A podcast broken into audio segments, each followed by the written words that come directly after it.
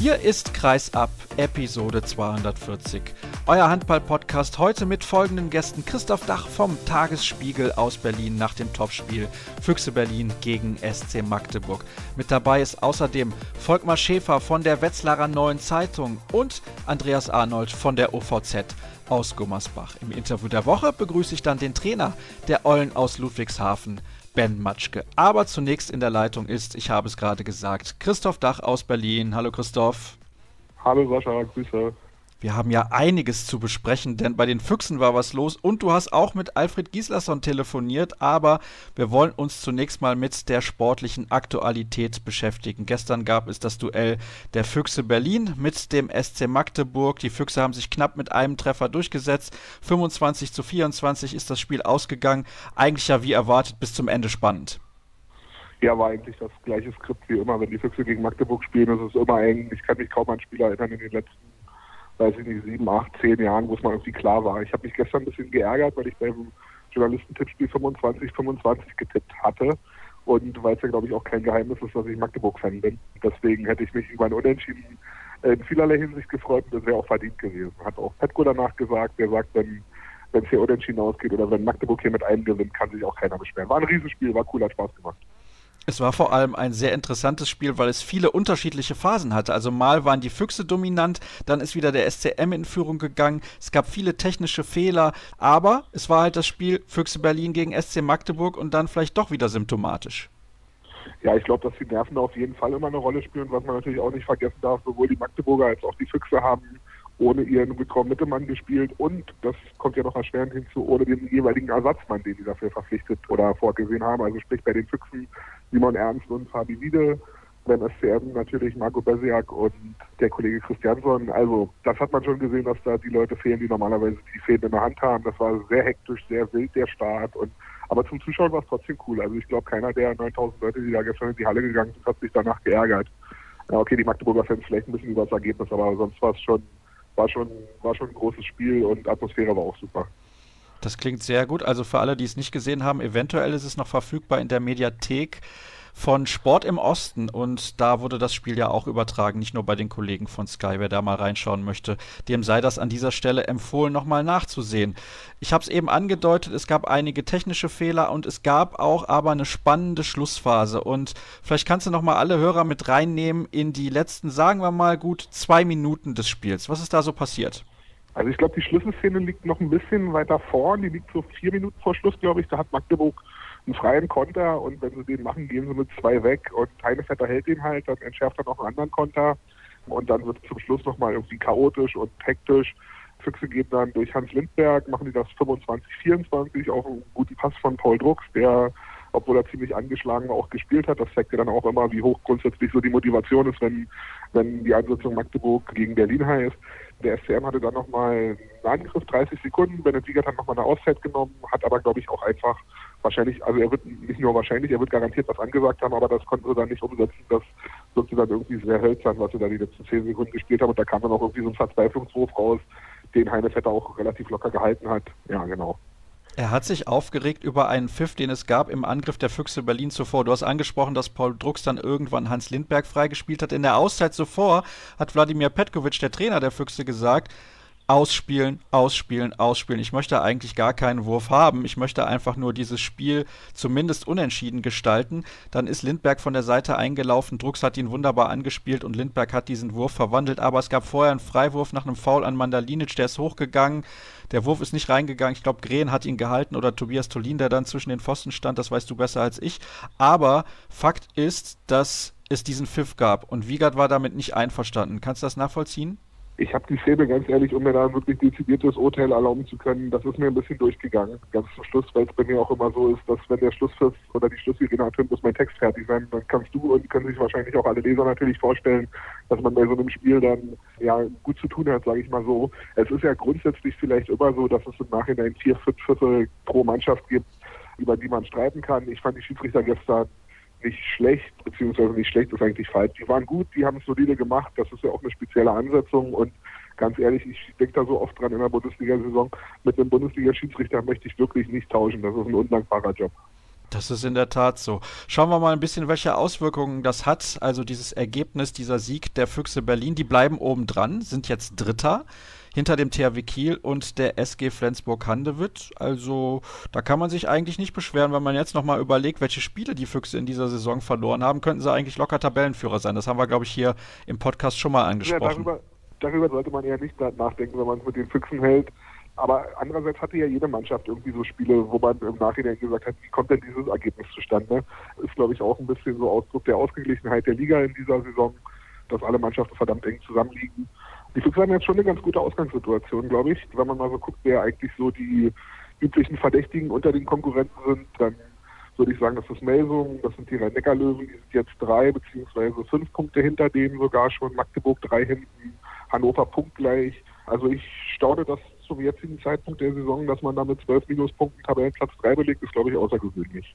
Ja, das ist wirklich außergewöhnlich, aber zeigt natürlich auch, dass die Liga sehr, sehr ausgeglichen ist und es anders ist als in den vergangenen Jahren, insbesondere als in der vergangenen Saison. Flensburg mit vier Minuspunkten, Meister der THW Kiel mit sechs Minuspunkten, nur Zweiter geworden. Mhm. Das war auch sehr, sehr speziell. Der SC Magdeburg, du hast es gerade gesagt, schon drei Punkte hinter den Füchsen auf dem fünften Platz. Da ist Hannover ja auch noch dazwischen. Die Rhein-Neckar-Löwen mussten auch schon abreißen lassen, haben jetzt einen Punkt liegen gelassen bei der HSG Wetzlar. Da läuft es überhaupt nicht rund, werden wir demnächst hier im Podcast auch nochmal drüber sprechen. Melsungen, ganz, ganz spezielles Thema. Wie ist denn jetzt die Lage beim SC Magdeburg? Wohin kann es für die gehen? Aber gute Frage. Also ich habe gestern nach dem Spiel noch kurz mit Bennett Wiegert gesprochen und ich glaube, die werden, sagen wir mal so, die werden nicht undankbar, wenn sie vielleicht nochmal nach Berlin reisen könnten in diesem Jahr. ERF Cup Final findet ja in der Max-Schmeling-Halle statt zum dritten Mal. Und ich glaube, dass die Füchse da auch nicht die einzige deutsche Mannschaft sein werden, die sich dafür qualifizieren. Dafür ist die Qualität außer Bundesliga auch einfach zu hoch.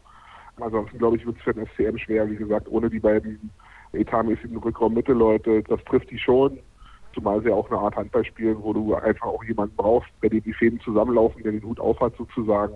Ja, das ist, glaube ich, schwer zu prognostizieren, aber prinzipiell haben die schon auch eine gute Mannschaft. Also ich glaube, das ist immer wirklich so ein bisschen tagesformabhängig bei denen und auch natürlich davon abhängig, wo sie spielen. Zu Hause sind sie natürlich schon stärker, wobei sie es ja vor ein paar Wochen auch geschafft haben, noch in den letzten fünf Minuten, ich glaube, fünf Tore Vorsprung gegen Hannover zu verspielen. Aber wie gesagt, prinzipiell da würde ich mich nicht festlegen wollen, wo die Reise des CM hingeht diese Saison. Ich weiß jetzt nicht, ob du in deinem Gespräch mit Bennett Wiegert diese Thematik angedeutet hast, aber ist das Umfeld bereit dazu zu akzeptieren, dass es diese Saison definitiv nicht für die ersten vier reichen wird? Es wird sehr, sehr schwer. Ja, das wird auf jeden Fall schwer. Darüber habe ich jetzt nicht speziell mit Bennett gesprochen. Wir haben eigentlich nur ein bisschen Smalltalk gemacht, weil wir auch vor dem Spiel mal ein bisschen länger telefoniert hatten und er nicht wirklich ein Gesicht zu meinem Namen zuordnen konnte. Ich weiß, dass es letztes Jahr auf jeden Fall in Magdeburg so war, dass ja die Fußballer eine Saison in der zweiten Liga gespielt haben.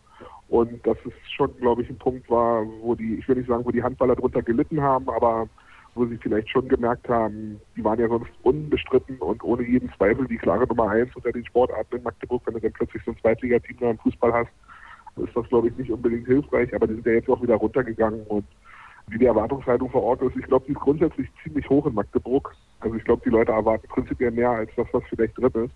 Und ich finde auch jetzt aus Fansicht gesprochen, wie gesagt, ich bin seit, keine Ahnung, 20, fast 25 Jahren SC Magdeburg-Fan.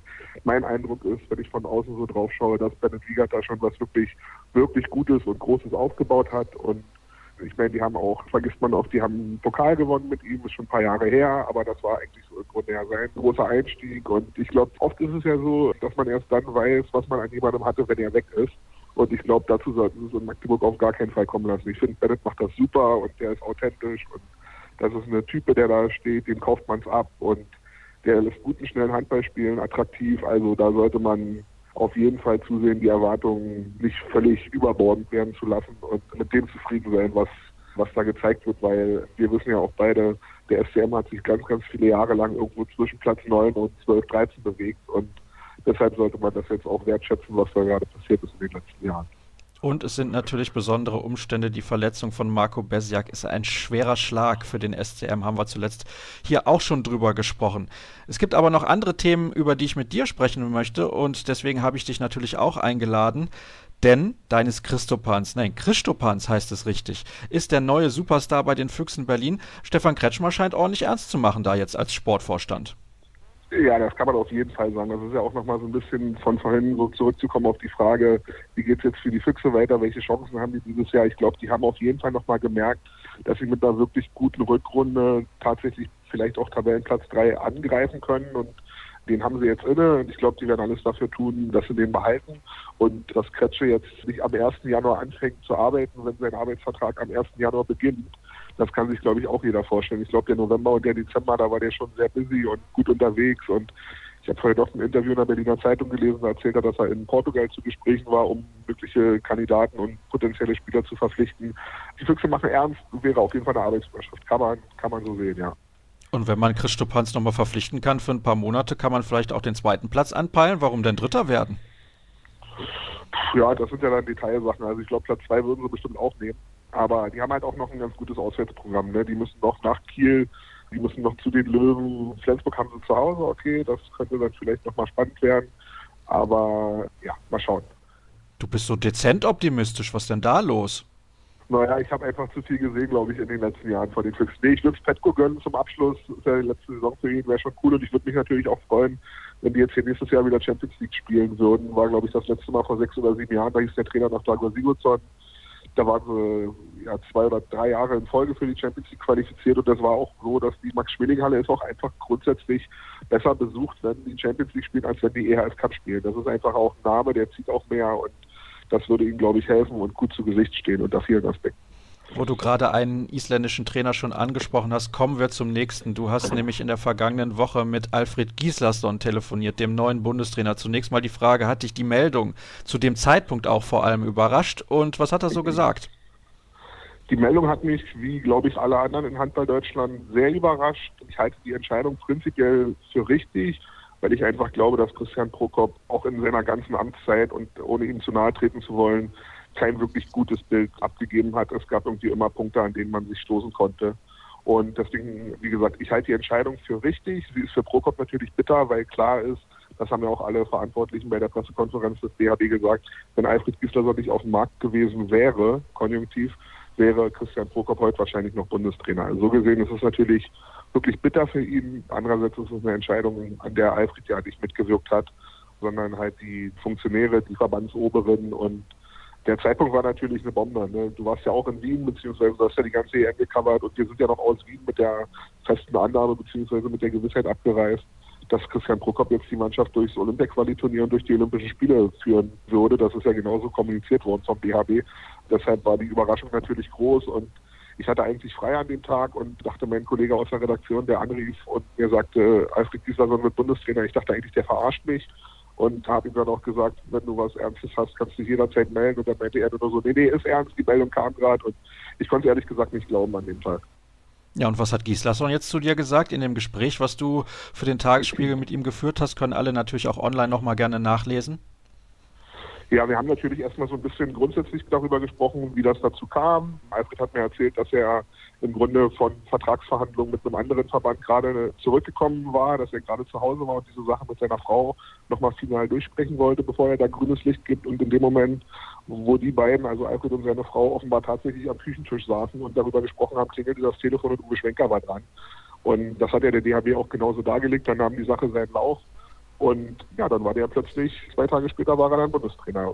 Vor allem eben, wie gerade schon gesagt, weil er eben auf dem Markt war und einfach zur Verfügung stand. Ist er der richtige Mann deiner Meinung nach? Ich glaube, Alfred muss da, das ist vielleicht auch ein bisschen romantisch, wie gesagt, ich bin alter SCM-Fan, natürlich auch SCM-Fan aus der Zeit, als Gisler Sondertrainer war, habe ihn in Ziel viele Jahre beobachtet. Ich glaube, der muss da gar nicht viel machen. Ich glaube, der muss sich nur an die Seitenlinie stellen und den fressen die außer Hand. Da bin ich ziemlich überzeugt von. Warum bist du davon so überzeugt? Weil es ja ganz, ganz viele Spieler gibt, die er schon trainiert hat. Damit meine ich jetzt nicht nur die Kieler, also nicht nur Wiencheck, Pekeler, Wolf, sondern auch Tobi Reichmann, Yogi Bitter. Ich glaube, die wissen schon genau, was da auf sie zukommt, was da für ein Typ auf sie zukommt, was für eine Erwartung der hat, auch was für ein Arbeitsethos und auch was für eine Einstellung. Und außerdem glaube ich, ist es bei so großen Turnieren, EM, WM, Olympia, ist es einfach ein unschätzbarer Vorteil, wenn man diese Turniere selbst mal mitgemacht hat, wenn man diese Erfahrungswerte aus der eigenen Karriere mitbringt, wenn man sich vielleicht auch ein bisschen schneller als, als Christian Prokop, war ja auch immer einer der Kritikpunkte, dass es nicht wirklich einen Plan B gab. Wenn Plan A nicht funktioniert hat, war ja zum Beispiel gegen Spanien zu sehen, da hat man sich was zurechtgelegt, das funktionierte dann nach einer Viertelstunde nicht und dann gab es halt auch keinen keinen Ausweichplan. Ich glaube, dass Alfred da sehr viel flexibler und erfahrener und auch einfach besser ist. Das ist mein Eindruck, meine Einschätzung. Glaubst du, er wird viel verändern, weil er ja immer wieder betont, nein, das wird er nicht tun. Aber irgendwas muss er ja anders machen als Prokop, damit der Erfolg zurückkommt. Ja, also ich glaube an den Co-Trainerposten etc., da wird er jetzt, hat er zumindest zu mir gesagt, wird er jetzt in so kurzer Zeit garantiert nicht alles über den Haufen werfen. Ich glaube auch, dass er, er hat auch zu mir gesagt, dass das Kieler Abwehrsystem, das er zuletzt in der Nationalmannschaft schon in einer ähnlichen Form eine Anwendung gefunden hat, dass sie das natürlich auch beibehalten wollen und werden und dass sie natürlich über ihre Stärken kommen müssen und das ist natürlich ganz klar Abwehr, Torhüter und daraus resultieren vielleicht ein guter Gegenstoß. Das ist ja so das ein relativ einfaches Basisrezept im Handball. Und ich glaube, daran halten sie sich erstmal. Er wäre ja auch irre, wenn der jetzt, keine Ahnung, acht Spieler austauscht. Er hat einen Lehrgang Mitte März in Magdeburg mit einem Länderspiel gegen Holland und vier Wochen später als Olympia-Quali. Also ich glaube, der Kern des Teams wird auf jeden Fall so bestehen werden. Ich würde vielleicht sogar sagen 80, 90 Prozent. Vielleicht tauscht er auch zwei, drei Positionen irgendwie ein paar Leute durch, aber ich glaube, der Kern steht. Dann lass uns nochmal auf die Situation von Christian Prokop zu sprechen kommen, weil das ist eine Frage, die mich von einigen Hörern auch erreicht hat, die sagen, glaubt ihr eigentlich, Prokop ist jetzt verbrannt erstmal für die nähere Zukunft? Ah, das ist eine ganz schwere Frage. Ich glaube, er hat ja zweifelsfrei nachgewiesen, dass er ein sehr guter Bundesliga-Trainer sein kann, hat er in Leipzig was aufgebaut, wo er jeden Tag halt mit den Leuten zusammen war. Und ich glaube nicht, dass er verbrannt ist. Ich habe mich ehrlich gesagt ein bisschen darüber gewundert, dass sich Christian Prokop noch gar nicht zu Wort gemeldet hat. Er ist ja, so haben wir ihn ja zumindest auch erlebt, müsste mir sicher recht geben, er ist ja eigentlich eher ein zurückhaltender Zeitgenosse, kein Haut drauf.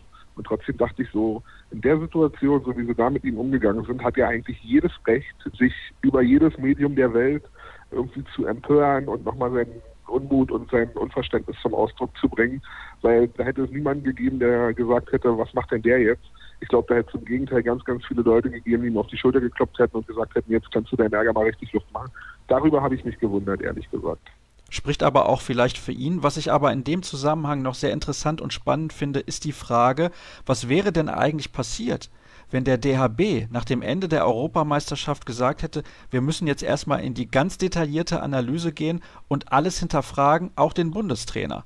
Wäre auch genauso bescheuert gewesen. Weil dann hätten die Medien zwei Wochen oder drei Wochen oder einen Monat lang spekuliert, was passiert denn jetzt nun mit der Bundestrainerposition.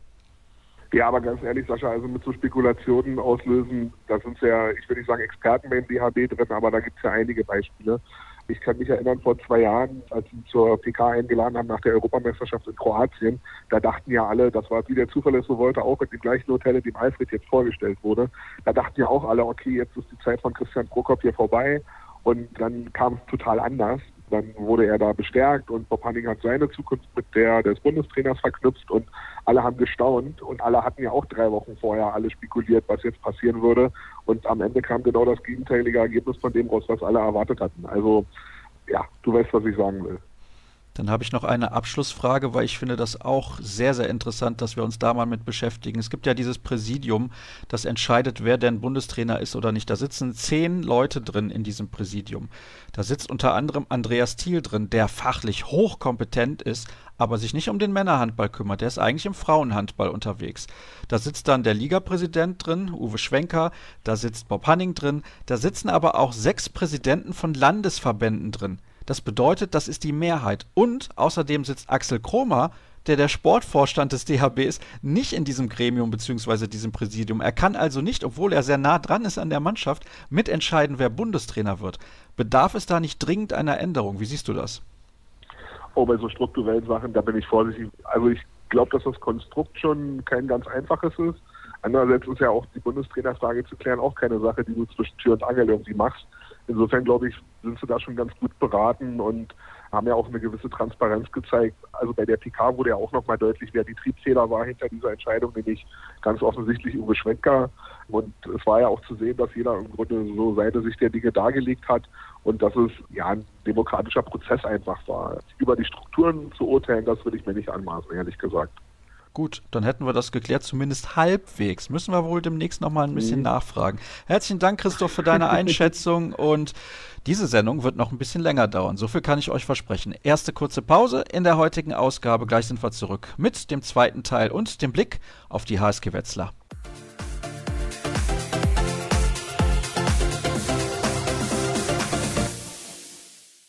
Wir kommen zum nächsten Teil in der heutigen Ausgabe und es wird mal wieder Zeit, über die HSG Wetzlar zu sprechen. Das haben wir seit der Saisonvorschau nicht mehr getan und der Verein macht sich relativ gut in dieser Saison. Und mein Gast ist von der Wetzlarer Neuen Zeitung, Volkmar Schäfer. Hallo Volkmar.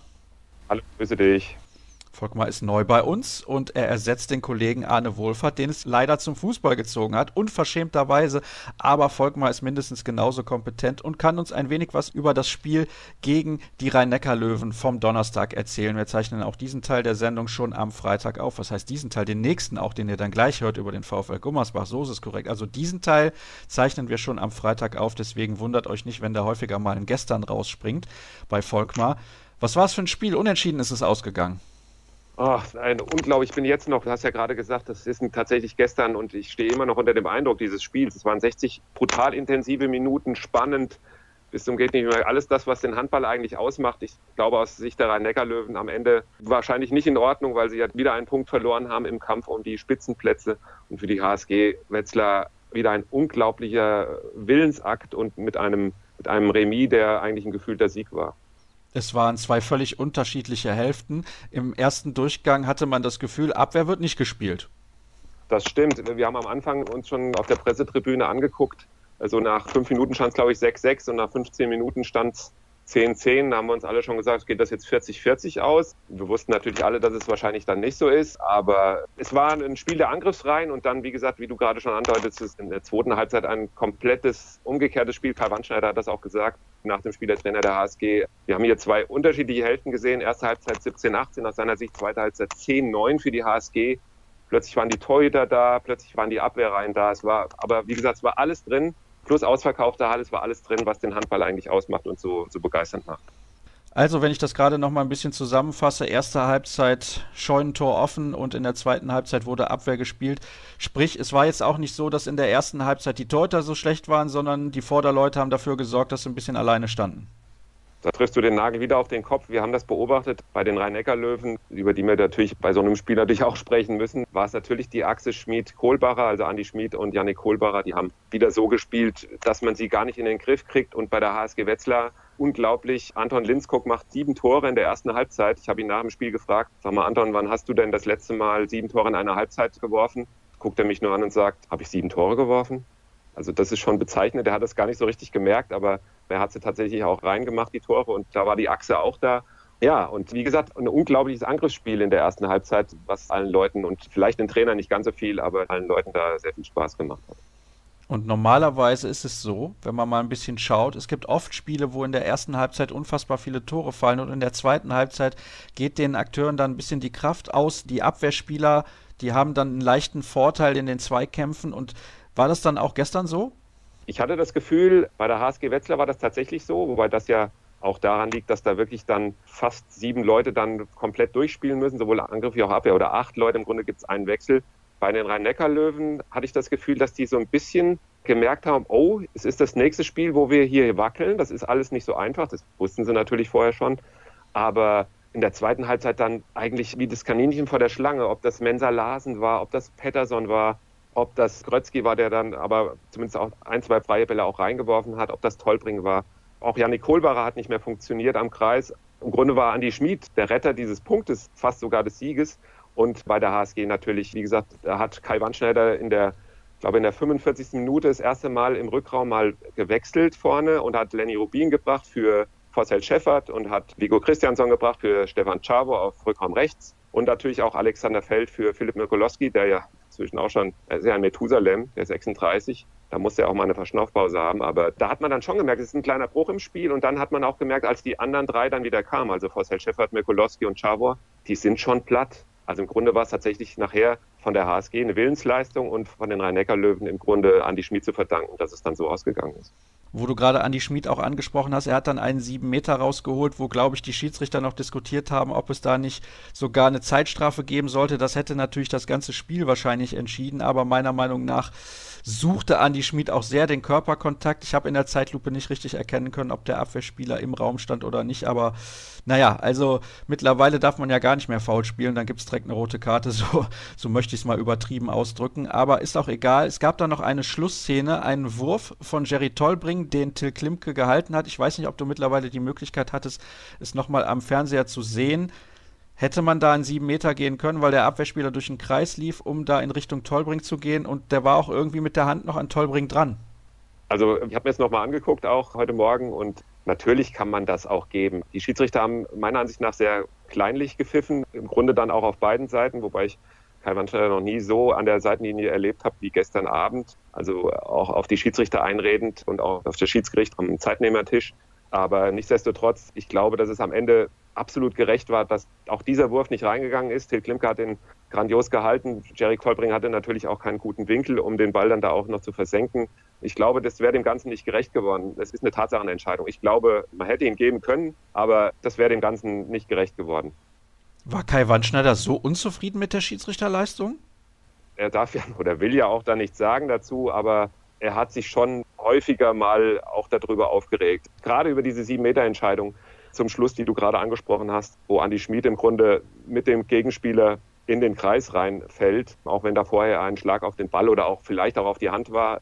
Das entscheidet dann so Spiele, wo man ja auch alle seine Kraft dann da reinsteckt, nicht nur 60, sondern wahrscheinlich die ganze Woche vorher schon im Training. Und wenn dann durch so eine Entscheidung dann möglicherweise so ein Spiel verloren geht, wo man eine unglaubliche Willensleistung gezeigt hat und Power reingebracht hat und gepusht wurde und die Zuschauer da sind, dann glaube ich, ist man dann auch während des Spiels mal so fokussiert, auch als Trainer, dass man bei jeder kleinsten Entscheidung dann auch mal versucht zu diskutieren. Das sei ihm gegönnt.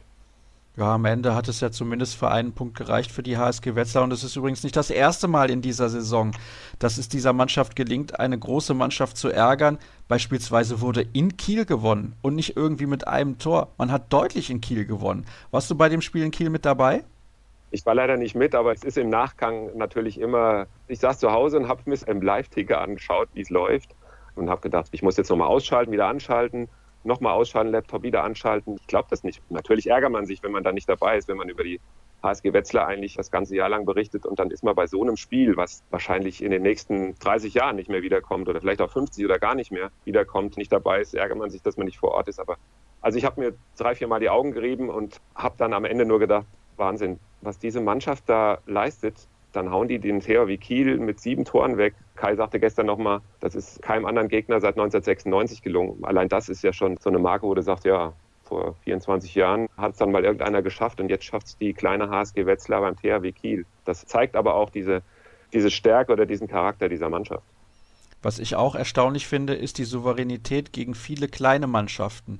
Das hat der HSG Wetzlar in den letzten Jahren teilweise ein bisschen gefehlt, aber ja, es gab diesen einen Ausrutscher zu Hause gegen den TVB Stuttgart. Wenn wir aber sehen, was der TVB Stuttgart jetzt wieder gemacht hat, nämlich in Melsungen gewonnen, dann können wir das alles auch ein bisschen anders einordnen. Die sind auch immer wieder für eine Überraschung gut. Trotzdem finde ich das relativ bemerkenswert. Jetzt auch in den letzten Wochen war es so, in Nordhorn mit sechs Toren souverän gewonnen, davor auch den BHC zu Hause geschlagen. Also was läuft nicht gut bei der HSG Wetzlar? Das ist die Frage, die ich mir stellen muss. Das ist super schwer zu beantworten. Auch da keine Pressekonferenz jetzt auch vor dem Spiel gegen die Rhein-Neckar-Löwen haben wir natürlich auch nochmal über Nordhorn gesprochen. Oder er hat nochmal über Nordhorn gesprochen und die haben gefragt. Da hat er auch gesagt, wir entwickeln uns einfach weiter. Wir sind eine Einheit, die die Großen ärgern kann und auch es schafft, die Großen zu ärgern, was natürlich sehr viel Selbstvertrauen gibt. Auch für die Spiele gegen die vermeintlich kleinen oder direkten Konkurrenten, in Anführungszeichen ja jetzt nur noch direkten Konkurrenten im Kampf um den Klassenerhalt das zeichnet diese Mannschaft dieses Jahr aus. Das liegt sicher auch daran, dass sie eingespielter ist als in den Jahren vorher, dass im Sommer ja nur ein Wechsel stattgefunden hat. Alex Feld ist gekommen, der übrigens gestern seine Sache hervorragend gemacht hat für Philipp Mokolowski, um es nochmal herauszustellen. Und dann haben sie eigentlich nur noch Joao Ferraz in die Schweiz verliehen und dafür Vigo Christiansson jetzt während der Saison geholt, was aber auch der Sache eher gut getan hat, dem Mannschaftsgefüge und dem Teamgefüge, ohne Joao da näher treten zu wollen.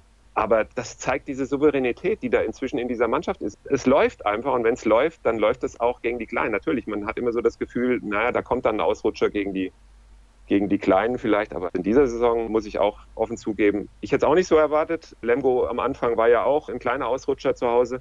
Aber danach dann nur noch dieses Spiel gegen Stuttgart und ansonsten eigentlich bis auf die Niederlagen gegen die größeren, die man ja auch erwartet hat, gigantisch. Und wie gesagt, diese sieben Punkte gegen die gegen die fünf stärksten Teams der Liga oder sechs stärksten Teams der Liga. Das hat ja, glaube ich, keine andere Mannschaft in der Bundesliga in der Saison bis jetzt geschafft. Jetzt nimmt aber Kai Wandschneider nicht hoffentlich noch das Wort Abstiegskampf in den Mund. Also da kann ich ihn nicht ernst nehmen. Der hat gestern Abend in der Pressekonferenz nach dem Spiel gegen die Rhein-Neckar-Löwen hat er das nicht gesagt. Er sagt das immer wieder gerne durch die Blume. Er sagt natürlich dann auch immer wieder oder pocht dann auch immer wieder auf den Etat, der ja dem Anschein nach oder laut Zahlen zumindest der drittgeringste in der Bundesliga ist, der Etat der HSG Wetzlar. Und er sagt halt, wir stehen jetzt da auf Platz 8. Eigentlich müsste da Leipzig stehen oder es müsste Erlangen da stehen oder es müsste Lemgo da stehen oder Göppingen müsste da angreifen, die ersten sieben. Und jetzt stehen wir da. Das ist unglaublich. Und er hat tatsächlich dann aber auch nochmal gestern auch betont, dann nachdem er so ein bisschen wieder in die Ferne geguckt hat, das nächste Ziel, und das muss man sich ja auch immer stecken, wenn man eine gewisse Punktzahl erreicht hat, ist dieser einstellige Tabellenplatz und den will die HSG unbedingt erreichen in diesem Jahr.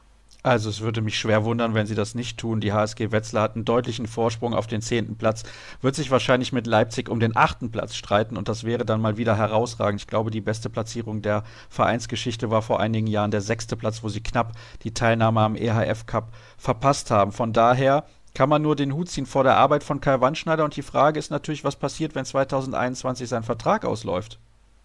Also für uns passiert Folgendes, wenn er wirklich gehen sollte, was Kai jetzt nicht wirklich betont, aber er lässt jetzt ja auch erstmal laufen bis 2021, glaube ich, oder zumindest bis die Vereinsverantwortlichen vielleicht doch nochmal auf ihn zukommen und sagen, Mensch Kai, vielleicht doch weiter. Also für uns, er ist ein Glücksfall für die Journalisten. Er ist ein absoluter Glücksfall, glaube ich, für die Mannschaft. Er ist auch für das Umfeld ein absoluter Glücksfall. Er sagt immer offen und ehrlich seine Meinung, die aber auch sehr authentisch wirkt und auch authentisch ist und auch belegbar ist. Also alles das, was er sagt, hat Hand und Fuß. Ja, was danach kommt, ich glaube, da kommt eine ganz große Aufgabe auf die Vereinsverantwortlichen um Björn Seib und Martin Bender, den Aussichtsratschef, zu.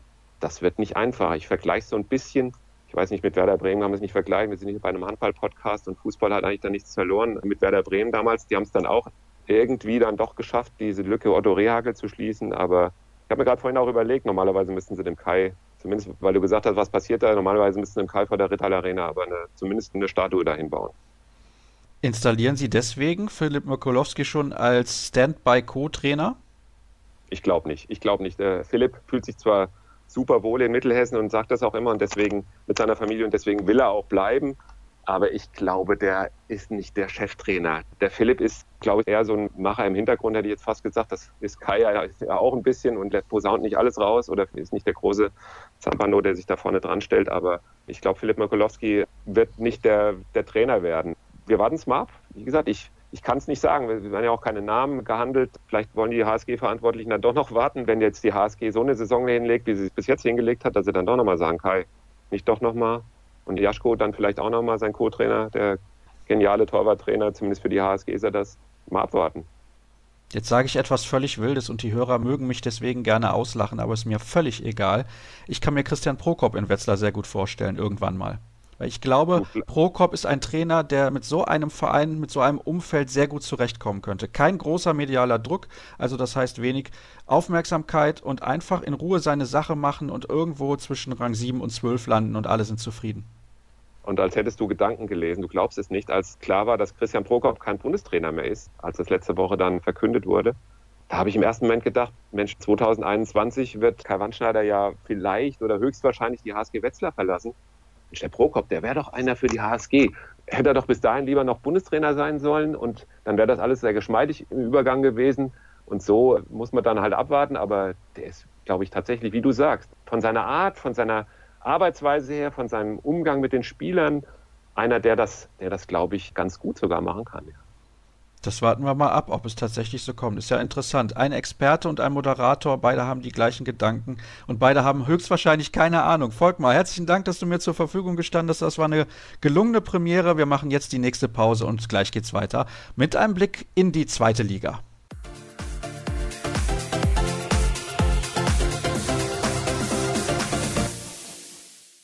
Wir schauen mal wieder in die zweite Liga und zum VfL Gummersbach, zum Traditionsverein, der zum ersten Mal im Unterhaus mit dabei ist. Und das mache ich mit dem geschätzten Kollegen Andreas Arnold von der Oberbergischen Volkszeitung bzw. dem Oberbergischen Anzeiger. Hallo Andreas. Hallo Sascha, grüß dich. Tja, wie ist die Saison des VfL bislang zu bewerten, diese Premierensaison in der zweiten Liga? Momentan dritter Platz. Der VfL hat am vergangenen Wochenende in Rimpa gewonnen, wo nicht viele Mannschaften bis dato gewonnen hatten. Zwei Heimniederlagen gab es zuvor für die Wölfe, aber der VfL hat diese Partie für sich entschieden. Das hatte ich nicht unbedingt erwartet. Ja, die Wölfe sind garantiert ein ernstzunehmender Gegner gewesen, aber schlussendlich hat der VfL die Aufgabe sehr vernünftig gelöst, wie ich finde. Vielleicht kannst du ein bisschen mehr noch zum Spielverlauf sagen. War es eine enge Kiste oder war der VfL relativ souverän und ist selbstbewusst aufgetreten, insbesondere nach diesem Knallersieg zu Hause gegen Lübeck, wo sie in der zweiten Halbzeit nur vier Gegentore kassiert haben und 20 Minuten lang kein Gegentor. Das muss man sich mal auf der Zunge zergehen lassen. Ja, das war schon was Besonderes gegen Lübeck, aber gegen Rimpa war natürlich so ein Spielverlauf nicht zu erwarten.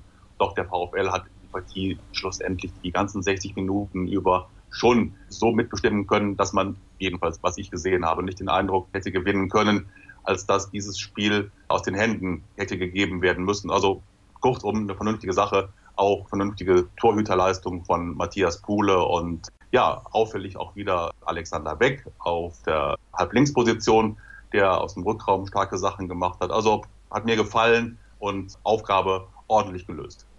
Das ist deswegen auch interessant, weil es erst der vierte Auswärtssieg des VfL in dieser Saison war bei zehn Spielen in fremder Halle und das sagt ja auch ein bisschen was aus, wenn man dann so ein Spiel gewinnt. Aber ich glaube auch dieser Sieg gegen Lübeck, den ich eben angesprochen habe, der hat der Mannschaft auch nochmal richtig Selbstvertrauen gegeben. Ist wahrscheinlich schon so einzuschätzen. Ja, aber auf jeden Fall wichtig. Mal Gegner aus der zweiten Liga, der zugegebenermaßen im unteren Tabellendrittel anzutreffen ist, dann aber auch mal so deutlich zu gewinnen. Das hat man in der Vergangenheit schon mal vermisst, wenn ein eigentlich doch erkennbar schwacher Gegner dann aber auch nicht mal deutlich besiegt wird. Das gibt nicht nur Bonuspunkte auf dem Torekonto, sondern am Ende des Tages auch Sicherheit und der Mannschaft auch wirklich ein gutes Gefühl. Und darüber wollen wir natürlich auch sprechen. Wie gut ist dieses Gefühl jetzt nach nicht mal zwei Dritteln der Saison? Das muss man ja auch mal so sehen. Erst 20 Spiele hat der VfL absolviert und das ist der Vorteil, dass wir bereits vor dem Wochenende miteinander sprechen können, was meinen Zeitplan angeht. Da muss ich ganz ehrlich sein, aber das nutze ich natürlich sehr, sehr gerne aus, dass diese Partie gegen den Spitzenreiter, gegen den HSC 2000 Coburg erst am morgigen Dienstag ausgetragen wird, wenn ihr diese Sendung hört. Aber bevor wir über dieses Spiel sprechen, wollen wir über einige Sachen nochmal genauer sprechen hier beim VfL Gummersbach.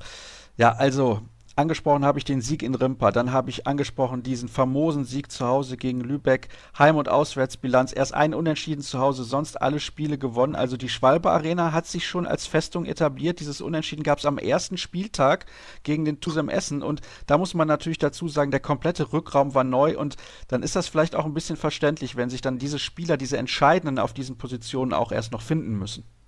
Sehe ich ganz genauso. Das war auf jeden Fall ein Warmlaufspiel. Und was danach gekommen ist in der Schwalbe Arena, das war zumindest vom Ergebnis her eine Sache, die überzeugen konnte. Was mich vor allen Dingen in den bisherigen Spielen in der Schwalbe Arena ja schon ein Stück weit auch begeistert hat, ist die hohe Zuschauerfrequenz, die der VfL doch verbuchen kann. Damit hätte man nicht unbedingt so rechnen müssen, nachdem der VfL sehr unglücklich in die zweite Liga abgestiegen ist. Wenn dann die Fans auch ja erstmal sich ein bisschen zurückgezogen hätten und auch die zweite Liga erstmal aus der Distanz hätten beobachten wollen, ja, hätte man sich auch nicht wundern dürfen. Auf der anderen Seite haben die VfL-Fans das gezeigt, was auch der alte Leitspruch des VfL ja immer wieder dokumentiert, nämlich Leidenschaft vereint. Und an der Stelle muss man ganz klar sagen, dass diese Fans hinter diesem VfL stehen. Selbst wenn jetzt Spiele in dieser Saison mal nicht so super gelaufen sind oder auch verloren gegangen sind, was man so in den bekannten Foren, in den sozialen Medien als Feedback lesen kann, ist durch die Bank eigentlich, kommt Jungs, Mund abwischen, weitermachen, blau-weiß voran. Und das ist dieser Spirit, den man auch in der Halle immer wieder erlebt. Es ist schon beeindruckend, was die da abliefern und wie sie den VfL unterstützen in dieser Saison. Ich höre ein bisschen raus, Andreas, das kommt für dich überraschend, dass das so gekommen ist, wie es jetzt gekommen ist? Ich muss ehrlich sagen, ich bin da vor Saisonbeginn abwartend gewesen an der Stelle, ob überraschend oder nicht. Das hätte auch genauso gut anders sein können. Ich bin aber positiv davon angetan, dass es genau so gut jetzt läuft, was die Zuschauer angeht. Also wirklich Hut ab ist ein Grund vielleicht auch, warum die Zuschauer so positiv gegenüber dem VfL sind und das so gut annehmen. Die Tatsache, dass so viele junge Spieler auch aus der eigenen Akademie jetzt in der ersten Mannschaft mit dabei sind. Zum Beispiel ein Finn Herzig, zum Beispiel ein Jonas Stüber. Und jetzt hat man noch einen jungen Spieler ausgeliehen vom Bergischen HC mit Zweitspielrecht ausgestattet. So ist es ja korrekt. Alexander Weck, der auch super spielt. Also zuletzt gegen Lübeck, da stand eine Mannschaft auf der Platte in den letzten 10, 15 Minuten. Die war im Schnitt gefühlt 20 Jahre alt, beziehungsweise jünger. Ja, ja ist ein Thema, was auch immer wieder zu hören ist, was einfach auch von den Fans gutiert wird, dass man sagt, ey Mann, endlich mal, dass die Jungs rankommen. Man muss einfach wissen, dass in der Vergangenheit genau dieser Punkt beim VfL oft in der Kritik gestanden hat. dass man eben diesen Talenten keine Einsatzzeiten gegeben hat, keine Chance gegeben hat, sich zu entwickeln. Und am Ende des Tages sind die Jungs woanders hingegangen. Beispiel dafür ist, wenn es auch schon einige Jahre her ist, Ole Ramel, der beim VfL seine Handballakademiezeit verbracht, ist dann aber nach Essen in die zweite Liga, war da relativ bald Torschützenkönig, hat Erlangen mit in die erste Liga geworfen und spielt jetzt beim THW Kiel. Also man kann sehen, dass auch aus der Handballakademie Top-Leute hervorgegangen sind. Zweites Beispiel ist Paul Drucks. Und da muss man ganz klar sagen, das, was jetzt passiert ist, dass die jungen Leute aus der Akademie schon deutlich mehr als in der Vergangenheit in dieses Spiel eingebunden werden und, was auch wichtig ist, tatsächlich hier eine Rolle spielen. Lass uns über weitere Personalien sprechen. Eine Personalie, die überhaupt nicht funktioniert, beziehungsweise gar nicht so eingeschlagen hat, wie man sich das erhoffte, ist Filip Iwicz, der Torhüter, der aus Polen kam, der Kroate von PGE Vive Kielce, immerhin ein Final Four Teilnehmer in der Champions League. Da hatte man sich deutlich mehr erhofft und er wird den Verein auch nach der Saison wieder verlassen, dann in Richtung Slowenien. Ja, schade. Von dem, was er von der Papierform her hätte liefern müssen, ist er weit weg hier in Gummersbach hat hier und da mal aufblitzen lassen, was er unter Umständen tatsächlich kann, aber dem VfL in seinen bisweilen dann auch wichtigen Spielen hat er nicht helfen können. Mal vielleicht von ein, zwei Ausnahmen abgesehen, aber über die Saison, über diese bisher abgelieferten 20 Spiele war er eben nicht der Leistungsträger, den man sich von ihm tatsächlich erhofft hatte.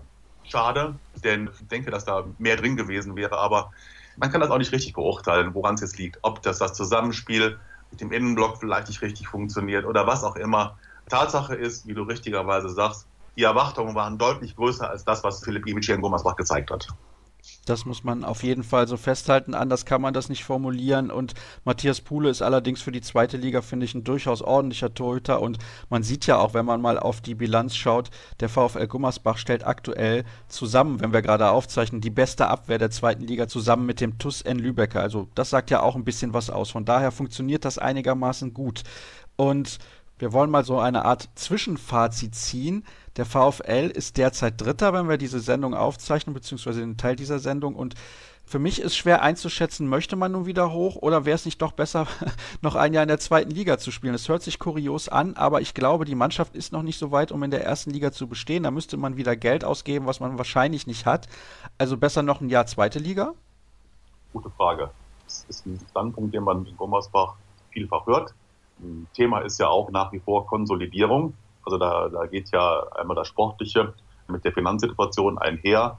Völlig richtig ist, wie du gesagt hast, dass die Mannschaft, so wie sie sich jetzt im Augenblick darstellt, noch nicht die Qualität besitzt, die sie haben müsste, um in Liga 1 nicht durchgängig als Verlierer vom Platz zu gehen. Also so gesehen wäre es mit Sicherheit eine Überlegung wert, noch eine Runde zweite Liga zu spielen. Man kann das aber auch jetzt mit Hinblick auf die Fans tatsächlich schwer absehen. Was passiert, wenn die weiter in der zweiten Liga spielen kommende Saison? Schön wäre es, wenn die Fans auch dann in dieser Saison den VfL wieder so begleiten würden wie in dieser Spielzeit. Also, wenn ich die Möglichkeiten habe aufzusteigen, ja, es ist schwer vorstellbar, dass eine Mannschaft dann gegen Ende der Saison die Leistung drosselt. Also da bin ich mal gespannt, wenn Gummersbach an Hamm vorbeiziehen würde, was dann passiert. Also wenn man sich die Tabelle mal anschaut, ist ja tatsächlich noch alles möglich. Bis Bietigheim runter auf Platz 5, TuS Lübbecke auf 6, schon mit ein bisschen Abstrichen, aber Bietigheim auf 5 hat 26 zu 14 Zähler, der VfL dann schon auf 3, nur einen Punkt mehr mit 27 zu 13 und dann wiederum nur einen Punkt hinter dem ASV Hamm-Westfalen, die 28 zu 12 haben. Also eine ganz enge Kiste, wenn es um diesen zweiten Tabellenplatz in der Liga 2 geht und damit um den zweiten Aufstiegsplatz in Liga 1. Da bin ich wirklich mal gespannt, wer dann am Ende von Hamm, Gummersbach, Essen oder Bietigheim hier das Rennen machen wird. Das ist deswegen auch extrem spannend, weil sich in den letzten Wochen so einiges getan hat im ersten Drittel der Tabelle. Wenn wir mal schauen, vor sechs Wochen hatte die SGB BM Bietigheim eine Bilanz von sechs Siegen, zwei Unentschieden und sechs Niederlagen. Also ausgeglichenes Punktekonto. Jetzt haben sie sechs Spiele hintereinander gewonnen und liegen nur noch zwei Zähler hinter dem zweiten Aufstiegsplatz. So schnell kann das gehen. Und so schnell könnte das natürlich auch gehen, dass der VfL Gummersbach aufschließt, mehr oder weniger zum aktuellen Spitzenreiter, zum HSC 2000 Coburg. Aber zum Ausblick auf dieses Spitzenspiel kommen wir gleich, denn eine Personalie müssen wir auf jeden Fall noch besprechen, Andreas. Torge Greve, der Trainer, ist aus Lübeck gekommen. Während der vergangenen Saison konnte diesen sehr unglücklichen Abstieg in die zweite Liga nicht mehr verhindern. Wie ist denn seine Arbeit einzuschätzen und wie schätzt du ein, dass er den Verein am Saisonende verlassen wird, aus familiären Gründen. Er möchte zurück nach Hause. Zum Thema Arbeit muss man ganz klar sagen, dass er hier in Gummersbach einen guten Job macht. Das hört man auch von vielen Stellen, dass da auch eine hohe Zufriedenheit herrscht mit ihm. Am Ende aber auch kein Wunder. Er kennt die Liga wirklich seit vielen Jahren als Trainer, davor schon als Spieler. Also Torge Grebe ist ein absoluter Kenner dieses Geschäfts in Liga 2. Insofern macht er einen guten Job. Und der VfL wird am Ende des Tages nicht nur mit einem, sondern mit zwei weinenden Augen seinen Abgang sehen müssen. Was das Familiäre angeht, ja, dieses Thema ist im Grunde genommen schon Ende vergangenen Jahres hier in Gummersbach aufgeploppt, dass man gehört hat, dass die Familie dann offenbar doch nicht nach Gummersbach nachkommen möchte. Ja, was man irgendwo auch verstehen kann, wenn die Familie verwurzelt ist in Norddeutschland, dann ist es einfach auch schwer, hier in einem neuen Umfeld dann wieder Fuß zu fassen. So gesehen, die gut 500 Kilometer oder knapp 500 Kilometer von Gummersbach in Richtung Lübeck, die haben es natürlich in sich. Und insofern, wenn dann das familiäre Moment dann schwer wiegt, dann kann man Torge Grebe in keiner Form einen Vorwurf machen, dass er sagt, nee, das war jetzt eine schöne Zeit in Gummersbach, ich konnte diesen bekannten Verein auch mal eine Zeit lang trainieren, aber ich will wieder zurück nach Hause. Absolut okay. Und ob da noch eine andere Sache mit reinspielt, ist pure Spekulation. Ja, an diesen Spekulationen wollen wir uns nicht beteiligen. Inwiefern erschwert das allerdings die Arbeit von Christoph Schindler, was Transfers angeht, wenn man möglicherweise neuen Spielern gar nicht sagen kann, wer der Trainer ist und in welcher Liga man spielt? Also nicht nur ein Faktor, der da mit reinspielt, sind gleich zwei. Christoph Schindler hat da im Grunde genommen schon Erfahrung mit, denn in der vergangenen Saison war es nicht anders. Mal abgesehen vom Trainer natürlich, da war der Trainer schon Torge Greve. Aber bevor Torge Greve gekommen ist, war ja auch die, die Situation ein bisschen diffus. Macht Batjarevic weiter oder muss er gehen? Wer kommt als Neues? Also diese Gemengelage, die war ja vergangene Saison in Liga 1, keine andere. Keiner wusste, ob der VfL noch die Liga hält. Was ist mit Liga 2? Wie geht's da weiter? Also schlussendlich haben wir ja auch erlebt, allein schon an der Person Filip Ivic, aber auch bei Kontretsch, dass es ja unglaublich schwer gewesen ist, allein die beiden Spieler dann nach Gummersbach noch zu holen, nachdem sie abgestiegen sind in die zweite Liga. Also Schindler hat da mit Sicherheit schon aus der vergangenen Saison Erfahrungen sammeln müssen, mit der er jetzt tatsächlich dann auch schon vielleicht Vorteile hat im Umgang damit. Ich kann es schwer beurteilen. Es ist mit Sicherheit nicht zu beneiden, was Christoph Schindler da im Augenblick machen muss. Denn ob der VfL tatsächlich dann aufsteigen wird, könnte, wie auch schon in der vergangenen Saison, als es darum ging, wer steigt ab, auch erst in den letzten Spielen oder vielleicht sogar an dem letzten oder vorletzten Spieltag entschieden werden. Also da ist nach allen Seiten alles möglich. Und der VfL Gummersbach empfängt am letzten Spieltag zu Hause den ASV Hamm-Westfalen zu einem absoluten Spitzenspiel, das tatsächlich darüber entscheiden könnte, wer denn nun in die erste Liga aufsteigt oder nicht. Auch Bietigheim muss noch nach Gummersbach und deswegen wird es in den nächsten Wochen sehr, sehr interessant. Und morgen, ich hatte es eben gesagt, wenn ihr jetzt diese Episode hört, empfängt der VfL Gummersbach dienstags abends, warum auch immer, wahrscheinlich wegen ein paar Karnevalsveranstaltungen in der Arena, den HSC 2000 Coburg. Alexander Hermann wird fehlen, der fehlte allerdings jetzt auch schon in den letzten Spielen und das hat der VfL sehr, sehr gut gelöst. Unter anderem durch Alexander Weck, der wirklich zeigt, dass er ein Riesentalent ist. Also da bin ich sehr gespannt, wie er persönlich sich auch in den nächsten Jahren entwickeln wird. Ich denke, der BHC und auch andere Vereine werden in der Zukunft noch sehr, sehr viel Freude an ihm haben. Was glaubst du, was ist von diesem Spiel zu erwarten gegen die Coburger? Auf jeden Fall Spannung pur. Macht der VfL beide Punkte klar, wird es nochmal kompakter an der Spitze. Also dann würde Gummersbach wirklich ganz oben drin sitzen, unmittelbar hinter Coburg. Und dann wird mit Sicherheit das letzte Drittel der Saison ein sehr spannender Schlagabtausch, wenn auch aus der Distanz. Das Spiel selber, Gummersbach kann wirklich mit breiter Brust in die Partie reingehen. Die Schwalbe Arena ist eine absolute äh, Bank für die Mannschaft. Die Fans stehen wirklich super hinter dem Team und der VfL wird mit Sicherheit seine Serie in der Schwalbe Arena auch gegen Coburg nur ungern aus der Hand geben. Insofern, also versprechen wir von dem Spiel wirklich zumindest einen tollen Fight und vom VfL erwarte ich, dass er einfach auch 60 Minuten komplett mit Leidenschaft um zwei Punkte kämpfen wird. Und das ist ja schon sehr, sehr interessant. Vor diesem Spieltag, also vor diesem Wochenende, war es so, der HSC 2000 Coburg stand auf dem dritten Platz der Auswärtstabelle mit 10 zu 10 Punkten. Das zeigt auch extrem auf, wie ausgeglichen diese Liga ist und dass sich die Mannschaften in eigener Halle deutlich leichter tun. Andreas, ich bin sehr gespannt, wie dieses Spiel morgen ausgehen wird. Sehr schön, dass du mir zur Verfügung gestanden hast. Nächste Pause und gleich gibt's dann das Interview der Woche.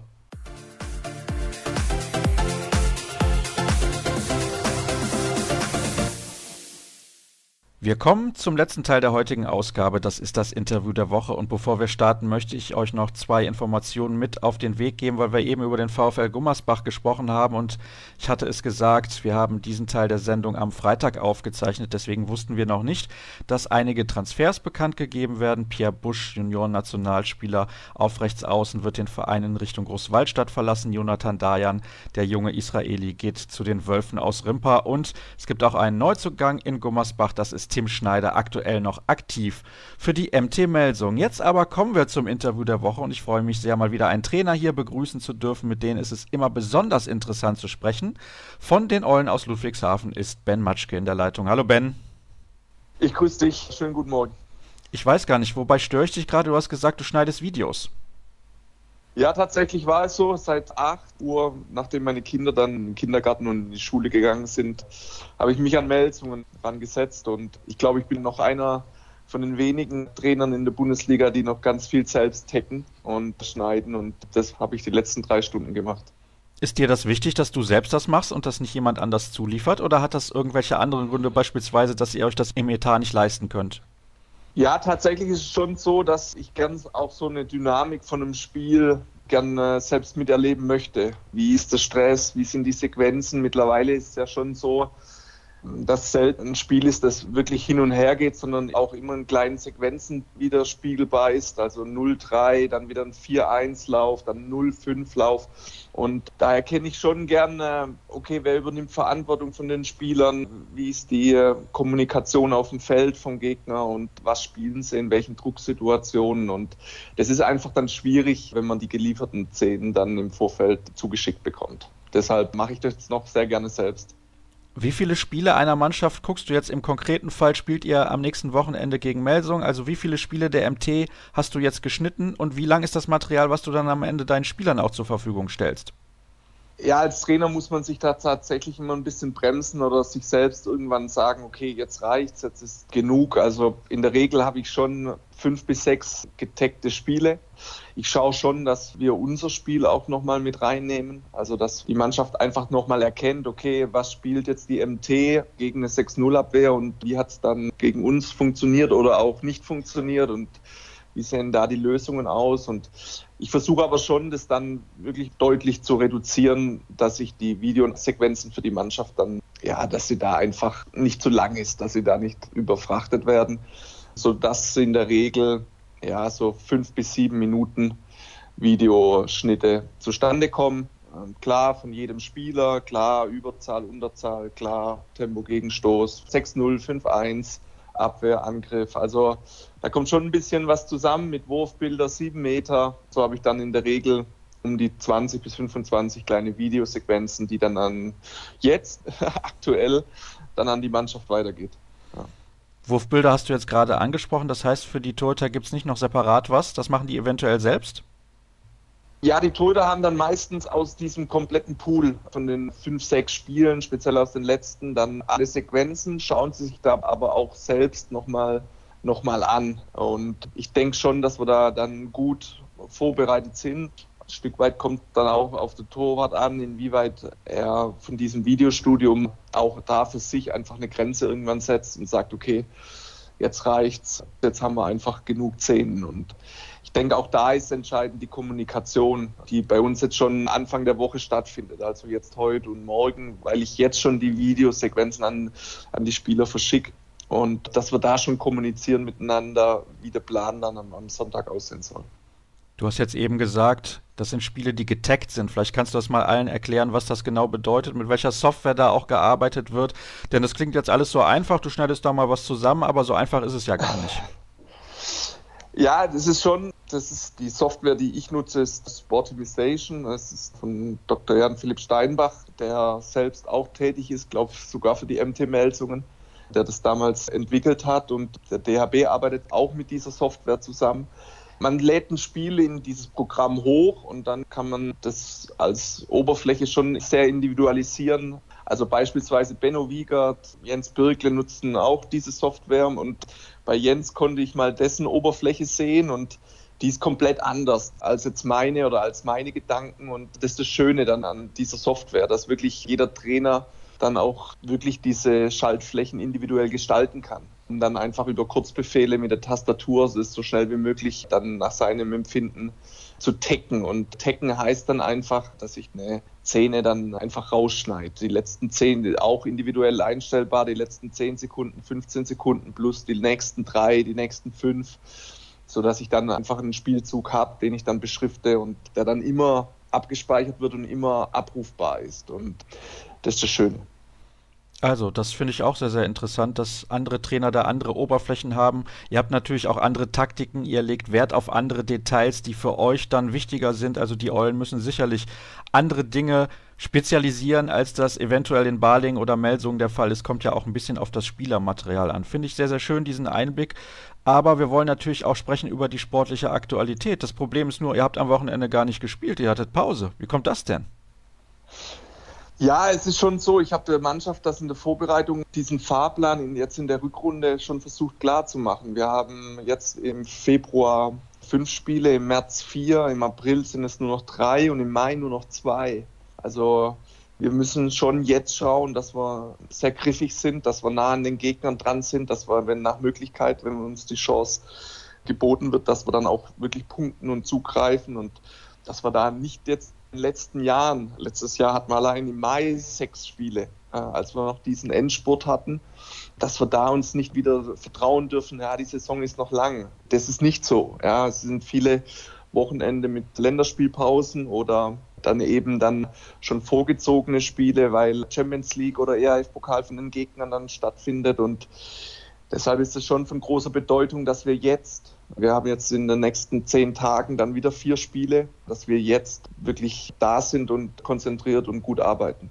Nervt dich das als Trainer? Sei ruhig ehrlich.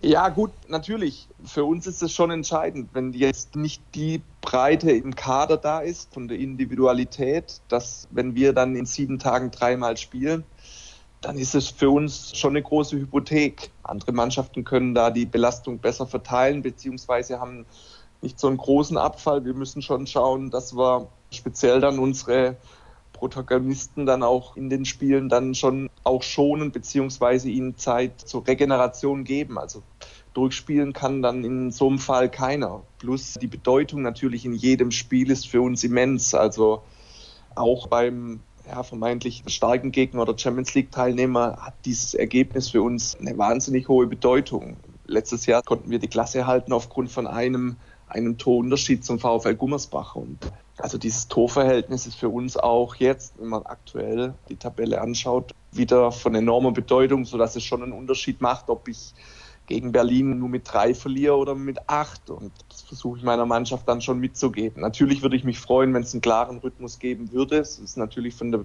Trainingssteuerung und Belastung natürlich dann auch immer ein Stück weit schwieriger, wenn man in so kurzer Zeit so häufig spielt.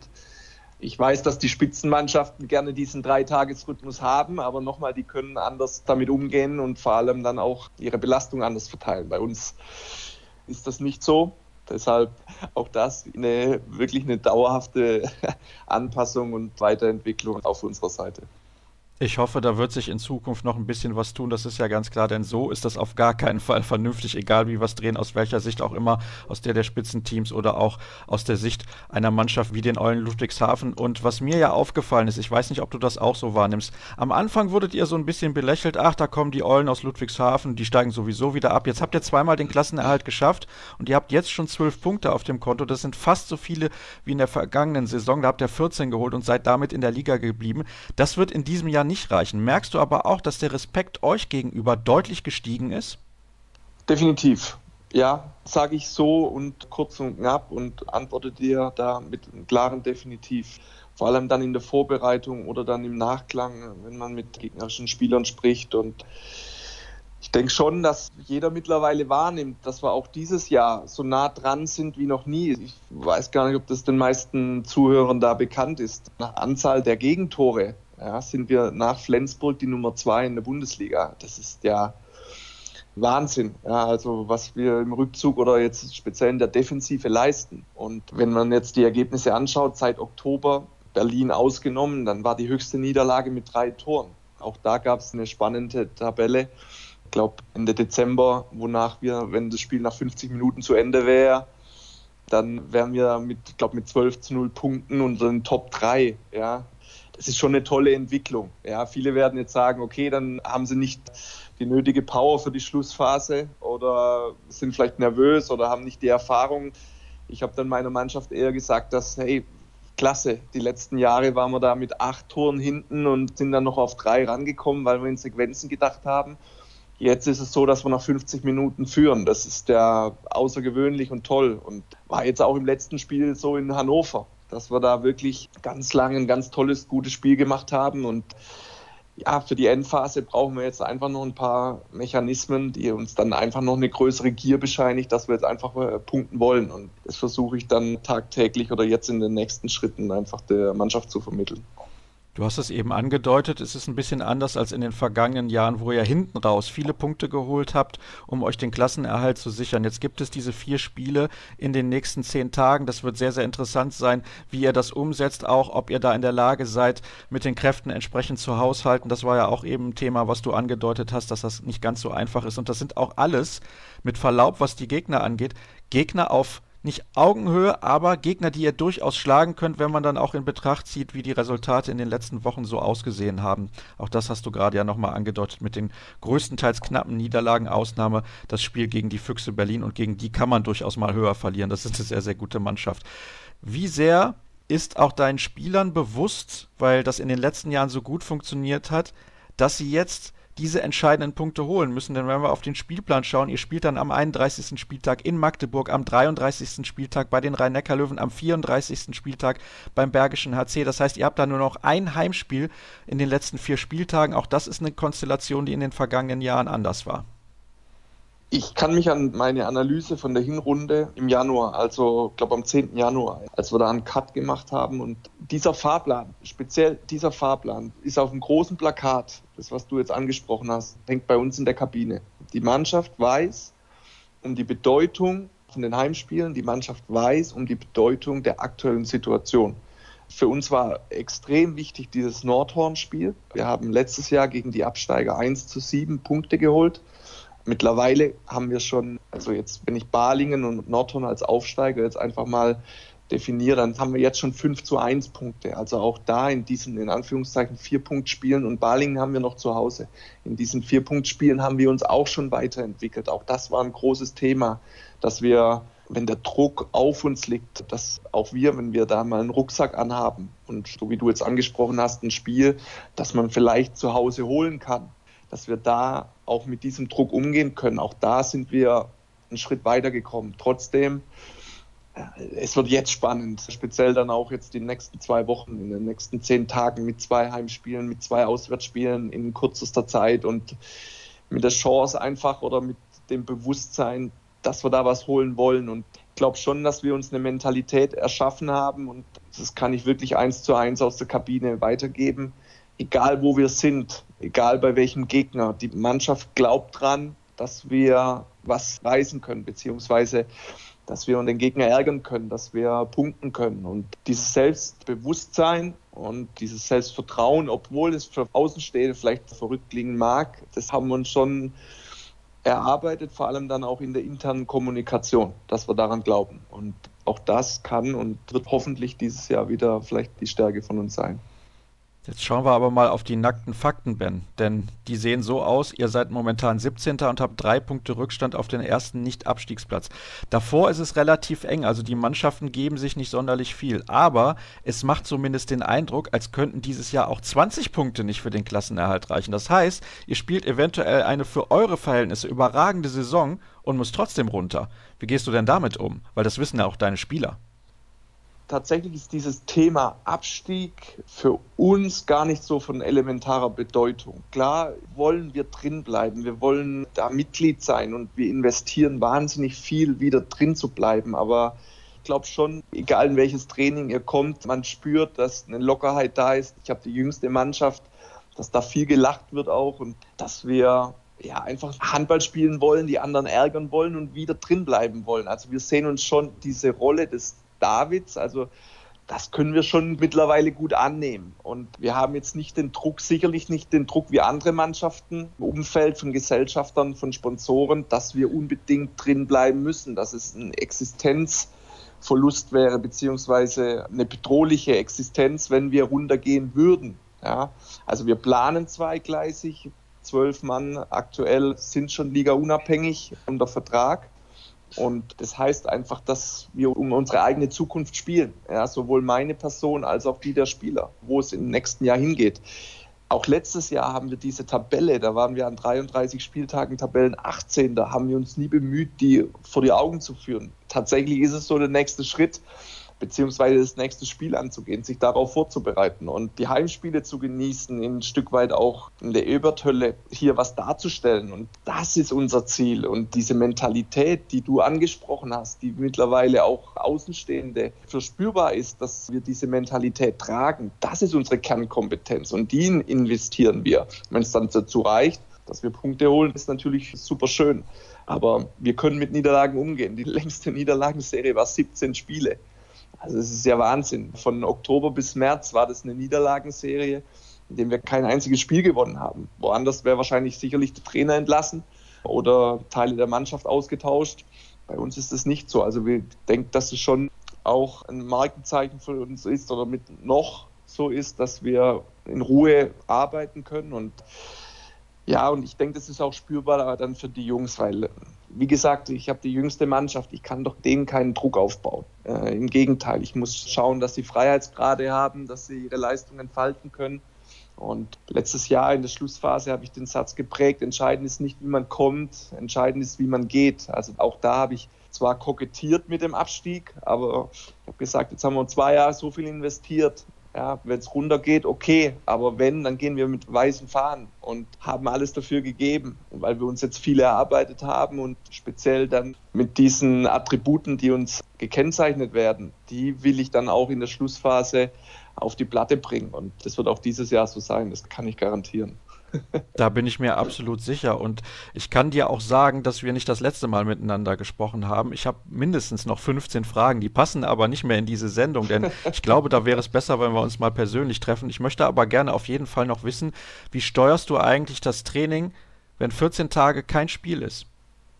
Ja, es ist dann schon so, dass in Abhängigkeit oder in Absprache mit unserer Mentaltrainerin, mit einem Athletiktrainer, dass ich dann schon versuche, nochmal wirklich individuell zu arbeiten. Ich arbeite gern mit Zielen, nochmal speziell dann in so einer Phase, wo am Wochenende frei ist, dass wir da wirklich die individuellen Ziele mehr in den Vordergrund stellen. Jeder Spieler kommt in der Regel Anfang von der Woche im Rahmen vom Athletiktraining kurz zu mir und dann sprechen wir über die Zahlen und über die Aufgaben für die Woche, um einfach ein Bewusstsein fürs Training zu schaffen. Und das bietet sich dann an. Ich habe keine fertigen Spieler. Ich muss schon schauen, dass ich aus Hoffnungsträger Leistungsträger mache. Und nur dann haben wir eine realistische Chance, wieder drin zu bleiben. Das heißt, ich muss aus einem Neuhaus, aus einem kleinen, also speziell in diesen Positionen, die vielleicht dann von der Bank kommen, wahnsinnig viel investieren, damit A, der Abfall nicht so groß ist, wenn ich einen Wechsel mache, plus dass diese Spieler dann einfach Impulse setzen ja, und dass wir da konkurrenzfähig sind. Deshalb ist zwar aus Trainersicht der Rhythmus ein bisschen kaputt, aber ich sehe dann trotzdem schon meine Hauptaufgabe darin, dass ich individuell die Jungs weiterbringe. Und deshalb steht dann die Individualität in der ersten Woche, wenn jetzt 14 Tage frei sind, dann im Vordergrund. Und einige Spieler haben sich ja auch in den letzten Jahren schon sehr, sehr gut entwickelt und da hast du sicherlich auch einen großen Teil zu beigetragen. Ben, herzlichen Dank, dass du mir zur Verfügung gestanden hast. Ich habe es gerade eben gesagt, wir könnten noch sehr viel länger sprechen, aber ich glaube, wir nehmen uns dann einfach mal persönlich die Zeit, uns zu treffen und dann können wir auch eine Stunde oder anderthalb miteinander quatschen, da bin ich relativ ja, sicher. Ich glaube, das bekommen wir hin. Ich glaube auch. Vielen Dank, hat Spaß gemacht. Ja, das freut mich zu hören und natürlich gibt es jetzt noch den Hinweis, dass wir mittlerweile auch bei Spotify und Deezer zu hören sind. Das möchte ich euch noch mit auf den Weg geben. Ansonsten alles weitere findet ihr bei Social Media unter facebook.com slash kreisab, bei Twitter at kreisab.de sowie bei Instagram unter dem Hashtag und Accountnamen kreisab. Ich wünsche euch eine schöne Woche und in sieben Tagen hören wir uns dann wieder. Bis dann. Tschüss.